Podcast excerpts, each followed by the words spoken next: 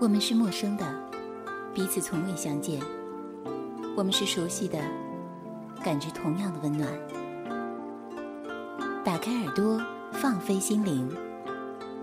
这里是陌生人广播，能给你的小惊喜与耳边的温暖。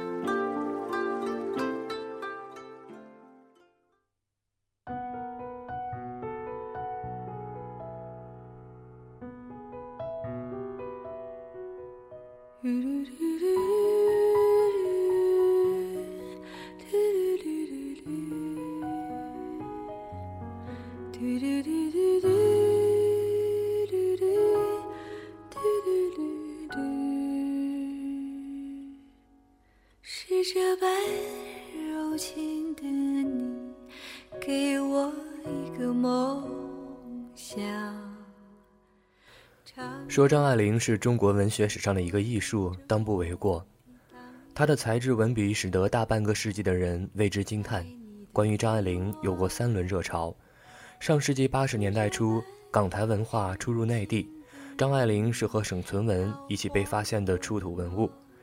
一九九五年，张爱玲在美国去世，文坛开始回顾和讨论她的人生和作品，她的书开始大卖。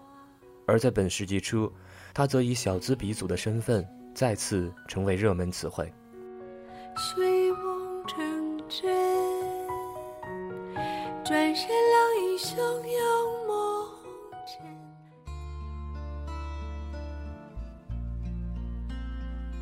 凤凰网二零一零年纪念张爱玲诞辰九十周年专栏中的《文学史上的艺术：旷世才女张爱玲》中写道：“现代女作家有以机智智慧见长者，有以抒发情感著称者，但是能将才与情打成一片，在作品中既深深进入又保持超脱的，除张爱玲之外，再无第二人。”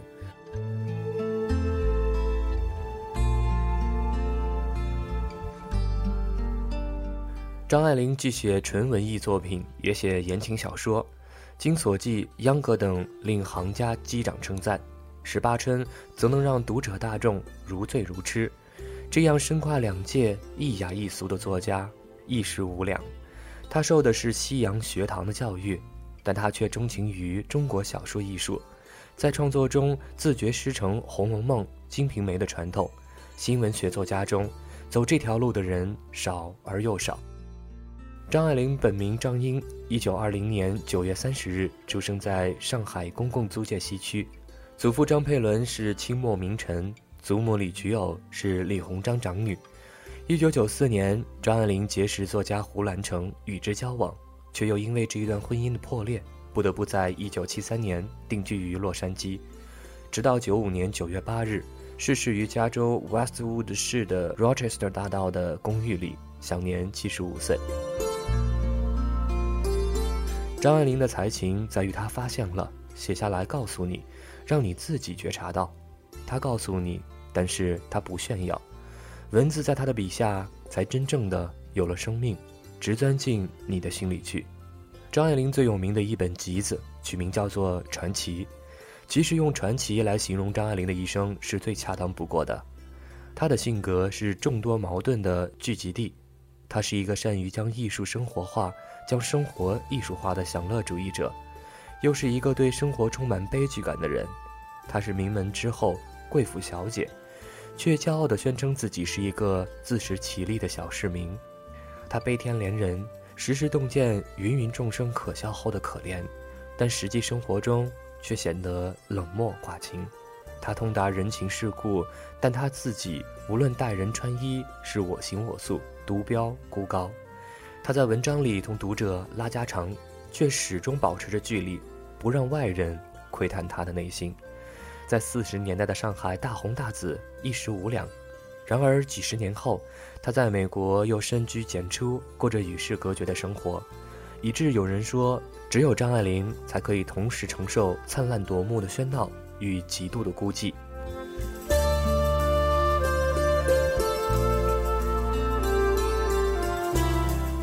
今天我和 Joanna 要与你们分享的是张爱玲1944年发表在《天地》第六期中的《谈女人》。这篇散文在1944年3月收入了张爱玲的留言。天地作为苏青独立创刊的杂志，是张爱玲文章发表的重要园地。从1943年10月创刊到45年6月中刊，几乎每期都有张爱玲的文章，甚至她的11到14期都采用了张爱玲设计的封面，对于当时张爱玲的作品及其人的推广起到了重要的作用。张爱玲从女人和猫的比拟开始，说到因为女人的活动范围有限，所以完美的女人比完美的男人更完美，并且说到超人是男性的。神却带有女性的成分，超人与神不同，超人是进取的，是一种生存的目标；神是广大的同情、慈悲、了解、安息。这里是陌生人广播经典阅读栏目，我们是老魏和哲爱娜。那么接下来，我们就来欣赏和聆听这个传奇女人文字里的声音。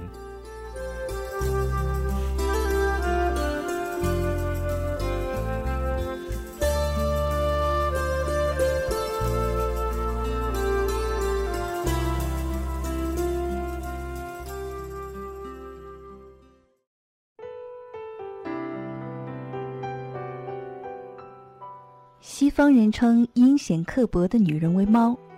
新近看一本专门骂女人的英文小册子，叫《猫》，内容并非完全是未经人道的，但是与女人有关的隽语散见各处，搜集起来颇不容易，不像这里极其大成。摘择一部分，读者看过之后总有几句话说，有的嗔，有的笑，有的觉得痛快，也有自命为公允的男子做平心之论。或是说过激了一点儿，或是说对是对的，只适用于少数的女人。不过无论如何，有则改之，无则加勉等等。总之，我从没见过在这题目上无话可说的人。我自己当然也不外此列。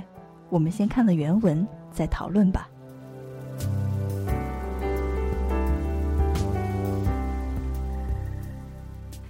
猫的作者无名氏在序文里。郑重声明，这里的话并非说的是你，亲爱的读者。假使你是一个男子，也并非说的是你的妻子、姊妹、女儿、祖母或岳母。他再三辩白，他写这本书的目的，并不是吃了女人的亏借以出气。但是后来他又承认是有点出气的作用，因为一个刚和太太吵过嘴的男子上床之前读这本书，可以得到安慰。他道：“女人物质方面的构造实在太合理化了，精神方面未免稍差，那也是臆想中的事，不能苛求。一个男子真正动了感情的时候，他的爱叫女人的爱伟大的多。可是从另一个方面观看，女人恨起一个人来，倒比男人持久的多。妇人与狗唯一的分别就是，狗不像女人一般的被宠坏了。”他们不戴珠宝，而且谢天谢地，他们不会说话。算到头来，每一个男子的钱总是花在某一个女人身上。男人可以跟最下等的酒吧间女士调情而不失身份，上流女人像邮差遥遥掷一个飞吻都不行。我们由此推断，男人不比女人，弯腰弯的再低些也不打紧，因为他不难重新直起腰来。一般的说来，女性的生活不像男性的生活那么需要多种的兴奋剂，所以如果一个男子工于之暇，做点越轨的事儿来调剂他的疲乏、烦恼、未完成的壮志，他应当被原恕。对于大多数的女人，爱的意思就是被爱。男子喜欢爱女人，但是有时候他也喜欢她爱他。如果你答应帮一个女人的忙，随便什么事他都肯替你做。但是如果你已经帮他一个忙了，他就不忙着帮你的忙了。所以你应当时时刻刻答应帮不同女人的忙，那么你多少能够得到一点报酬，一点好处。因为女人的报恩只有一种，预先的报恩。由男子看来，也许这女人的衣服是美妙悦目的。但是由另一个女人看来，她不过是一先令三便是一马的货色，所以就谈不上美。时间即是金钱，所以女人多花时间在镜子前面，就得多花钱在时装店里。如果你不调戏女人，她说你不是一个男人；如果你调戏她，她说你不是一个上等人。男子夸耀他的胜利，女子夸耀他的退避。可是敌方之所以进攻，往往全是他自己招惹出来的。女人不喜欢善良的男子，可是他们拿自己当做神速的感化院，一嫁了人之后，就以为丈夫立刻会变成圣人，唯独男子有开口求婚的权利。只要这制度一天存在，婚姻就一天不能成为公平交易。女人动不动便抬出来说，当初他允许了他的要求，因而在争吵中占优势。为了这缘故，女人坚持应由男子求婚。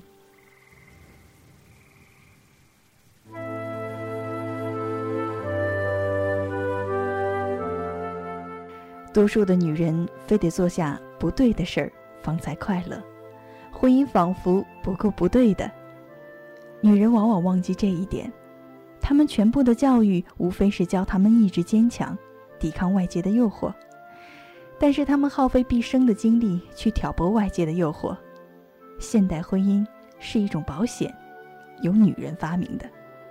若是女人信口编了故事之后就可以抽版税，所有的女人。全部发财了。你向女人猛然提出一个问句，她的第一个回答大约是正事，第二个就是小说了。女人往往和丈夫苦苦辩论，务必驳倒他，然而向第三者，她又引用他的话当做至理名言。可怜的丈夫，女人与女人交朋友，不像男人与男人那么快，他们有较多瞒人的事。女人真是幸运，外科医生无法解剖他们的良心。女人品评男子，仅仅以他对她的待遇为依归。女人会说：“我不相信那个人是凶手，他从来也没有谋杀过我。”男人做错事，但是女人远东远转地计划怎么做错事。女人不大想到未来，同时也努力地忘掉他们的过去。所以天晓得他们到底有什么可想的。女人开始经济节约的时候，多少必要的花费她可以省掉，为时可惊。如果一个女人告诉了你一个秘密，千万别转告另一个女人，一定有别的女人告诉过她了。无论什么事你打算替一个女人做的，她认为理所当然；无论什么事你想替她做的，她并不表示感谢。无论什么小事你忘了做，他诅骂你。家庭不是慈善机关。多数的女人说话之前从来不想一想。男人想一想就不说了。若是他看书从来不看第二遍，因为他知道里面的情节了。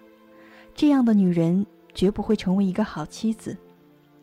如果她只图新鲜，全然不顾及风格与韵致，那么过了些时。她摸清楚了丈夫的个性，他的弱点与怪癖处，她就嫌他沉闷无味，不复爱他了。你的女人建造空中楼阁，如果他们不存在，那全得怪你。叫一个女人说我错了，比男人说全套的几口令还要难些。你疑心你的妻子，他就欺骗你；你不疑心你的妻子，他就疑心你。凡是说女人怎样怎样的话。多半是俏皮话，单图俏皮，意义的正确上不免要打个折扣，因为个人有个人的脾气，如何能够一概而论？但是比较上女人是可以一概而论的，因为天下人风俗习惯、职业环境各不相同，而女人大半总是在户内持家看孩子，传统的生活典型既然只有一种。个人的习性虽不同，也有限，因此笼统的说女人怎样怎样，比说男人怎样怎样要把握些。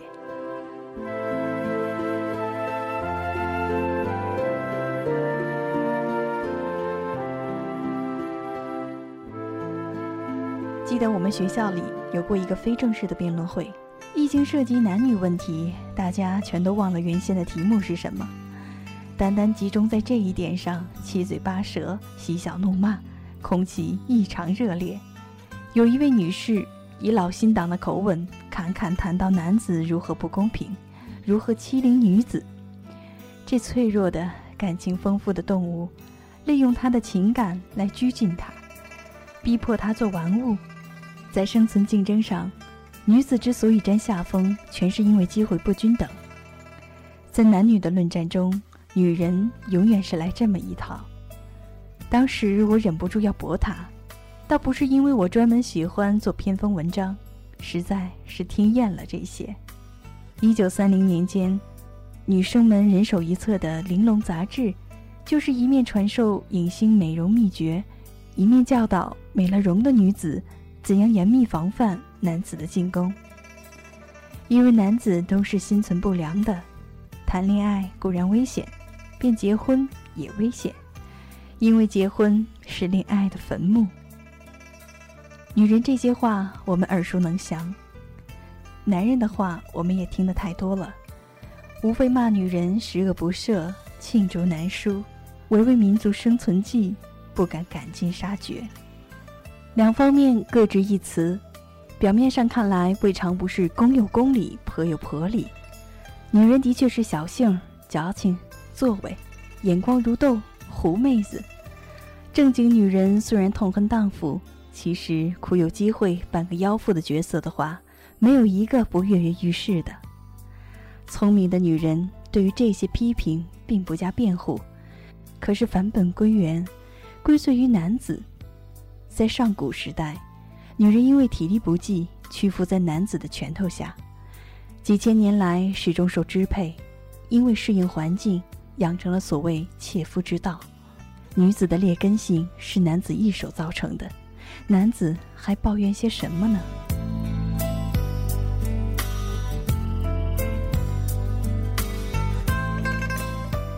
女人的缺点全是环境所致，然则近代和男子一般受了高等教育的女人，何以常常使人失望，像她的祖母一样的多心闹别扭呢？当然。几千年的积习不是一朝一夕可以改掉的，只消加以时日。可是，把一切都怪在男子身上，也不是彻底的答复，似乎有了不负责任的嫌疑。不负责任，也是男子酒罐加在女人身上的一个形容词。《猫》的作者说，有一位名高望重的教授曾经告诉我易达的理由。为什么我不应当把女人看得太严重？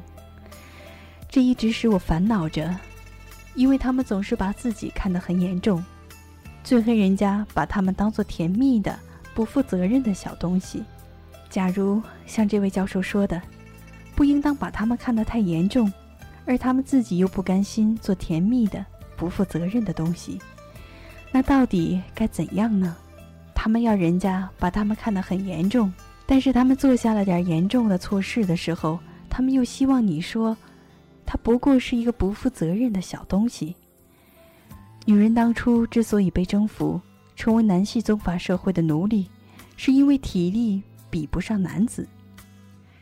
但是男子的体力也比不上豺狼虎豹，何以在物竞天择的过程中，不曾为禽兽所屈服呢？可见的，单怪别人是不行的。名小说家埃尔德斯·郝胥黎在《针锋相对》一书中说：“是何等样人，就会遇见何等样事。”《针锋相对》里写一个年轻妻子玛格丽，她是一个讨打的、天生的可怜人。她丈夫是一个相当驯良的丈夫，然而到底不得不辜负了她，和一个交际花发生了关系。玛格丽终于成为呼天抢地的伤心人。诚然，社会的进展是大得不可思议的，非个人所能控制。身当其冲者根本不知其所以然。但是，追溯到某一阶段，总免不了有些主动的成分在内。像目前世界大局，人类逐步进化到竞争剧烈的机械化商业文明，造成了非打不可的局面。虽然奔走呼号闹着不要打，打不得。也还是恍惚的，一个个被牵进去了。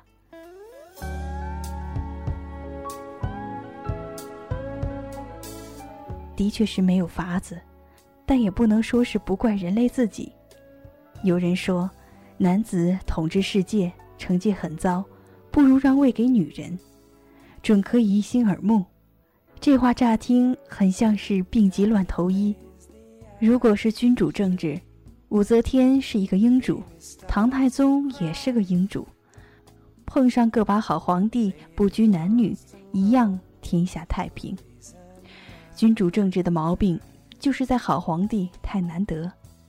若是民主政治呢？大多数的女人的自制能力水准较男子更低，而且国际间闹是非，本来就有点像老妈子吵架，再换了货真价实的女人，更是不堪设想。叫女人来统治天下，虽然是作戏无法请个菩萨，这荒唐的建议却也有它的科学上的根据。曾经有人预言。这一次世界大战，如果摧毁我们的文明到不能恢复原状的地步，下一期的新生的文化将要落在黑种人身上，因为黄白种人在过去已经各有建树，唯有黑种人天真未早，精力未耗。未来的大时代里，恐怕要轮到他们来做主角。说这样的话，并非故作惊人之论。高度的文明，高度的训练与压抑。的确足以灼伤元气。女人常常被斥野蛮、原始性，人类驯服了飞禽走兽，独独不能彻底驯服女人。几千年来，女人始终处于教化之外，焉知她们不在那里培养元气，许图大举？女权社会有一样好处，女人比男人较丰富于择偶的常识。这一点虽然不是什么高深的学问。却与人类前途的休憩大大有关。男子挑选妻房，纯粹以貌取人，面貌体格在优生学上也是不可不讲究的。女人择夫，何尝不留心到相貌？只是不似男人那么偏颇，同时也注意到智慧、健康、谈吐、风度、自己的力量等项，相貌倒列在其次。有人说，现今社会的症结全在男子之不会挑选老婆，以至于儿女没有家教，子孙每况愈下，那是过甚其词。可是这一点我们得承认，非得要所有的婚姻全由女子主动，我们才有希望产生一种超人的民族。超人这名词自经尼采提出，常常有人引用。在尼采之前，古代寓言中也可以发现同类的理想。竟也奇怪，我们想象中的超人永远是个男人，为什么呢？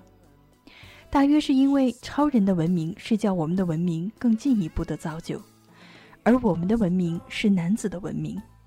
还有一层，超人是纯粹理想的结晶，而超等女人则不难于实际中求得。在任何文化阶段中，女人还是女人，男子偏于某一方面的发展。而女人是最普遍的、基本的，代表四季循环、土地、生老病死、饮食繁殖。女人把人类飞越太空的灵智拴在踏实的根桩上。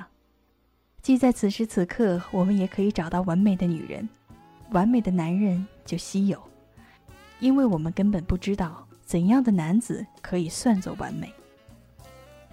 功利主义者有他们的理想。老庄的信徒有他们的理想，国社党员也有他们的理想，似乎他们各有各的不足处，那是我们对于完美男子过往过深的缘故。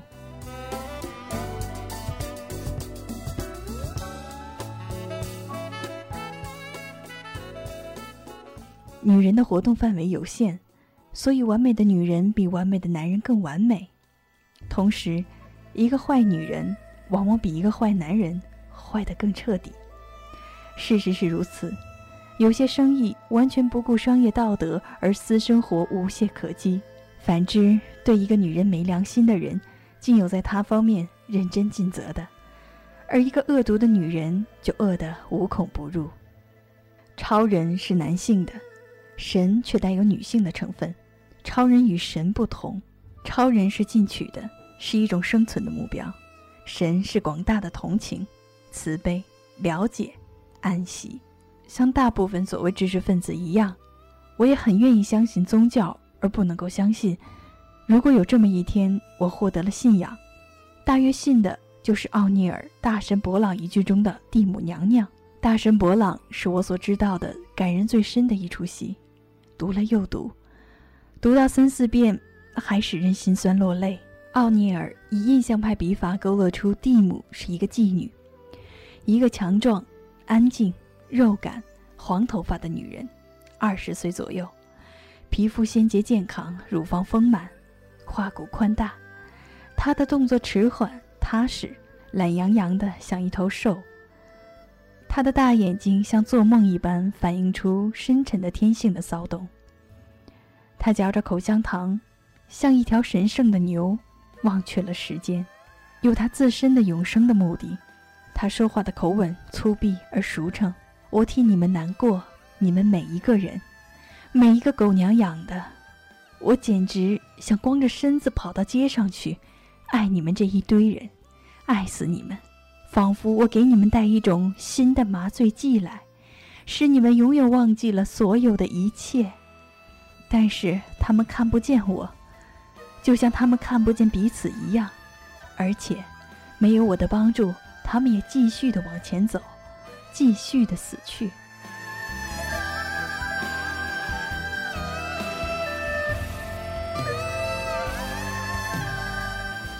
人死了，葬在地里。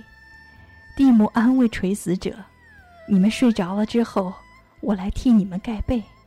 为人在世，总得戴个假面具。”他替垂死者除下面具来说：“你不能带着他上床，要睡觉，非得独自去。”这里且摘择一段对白：博朗紧紧靠在他身上，感激的。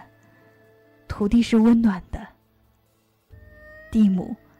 安慰的，双目直视，如同一个偶像。嘘，嘘，叫他不要作声，睡觉吧。博朗说：“是，母亲。”等我醒来的时候，蒂姆说：“太阳又要出来了。”博朗说：“出来审判活人与死人。我不要公平的审判，我要爱。”蒂姆。只有爱。博朗说：“谢谢你，母亲。”人死了，蒂姆向自己说：“生孩子有什么用？有什么用？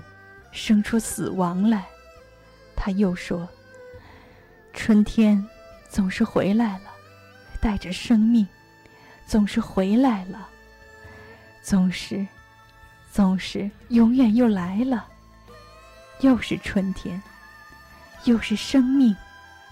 夏天，秋天，死亡，又是和平。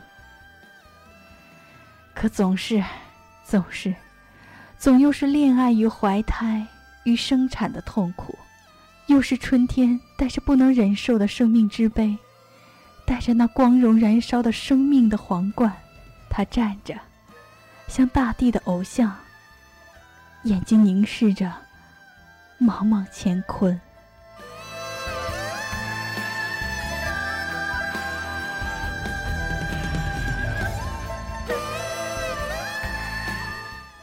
这才是女神，翩若惊鸿，宛若游龙的洛神，不过是个古装美女；世俗所供的观音，不过是古装美女赤了脚、半裸的高大肥硕的希腊石像。不过是女运动家，金发的圣母，不过是俏奶妈，当众喂了一千余年的奶。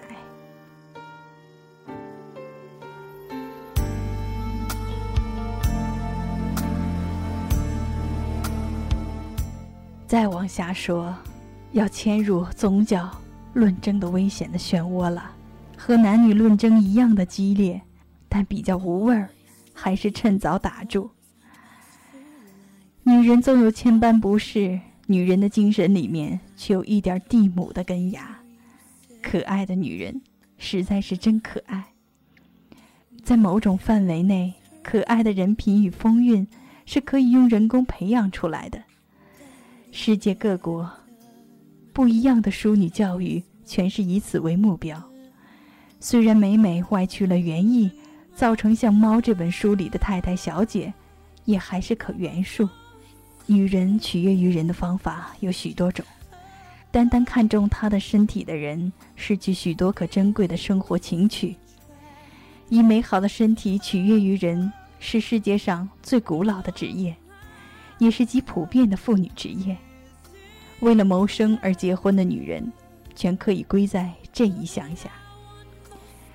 这也毋庸讳言，有美的身体，以身体悦人；有美的思想，以思想悦人。其实，也没有多大分别。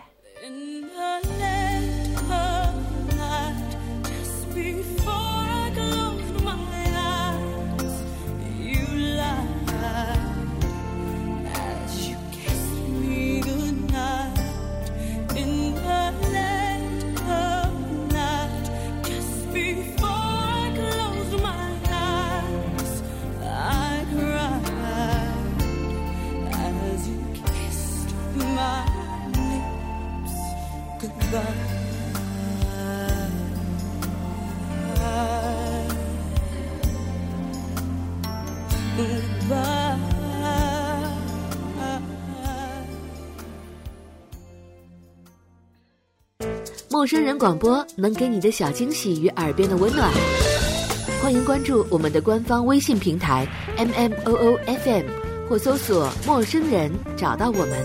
如果你也想加入，我们求贤若渴，主播、策划、编辑、后期制作、活动志愿者正在招募中。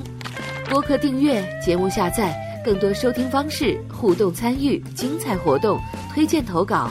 以及参与到我们的节目录制，尽在陌生人官方网站 m o o f m. 到 c o m 或微信平台找到答案。欢迎关注陌生人新浪微博艾特陌生人广播，找到我们。本期节目播放完毕，支持本电台，请在荔枝 FM 订阅收听。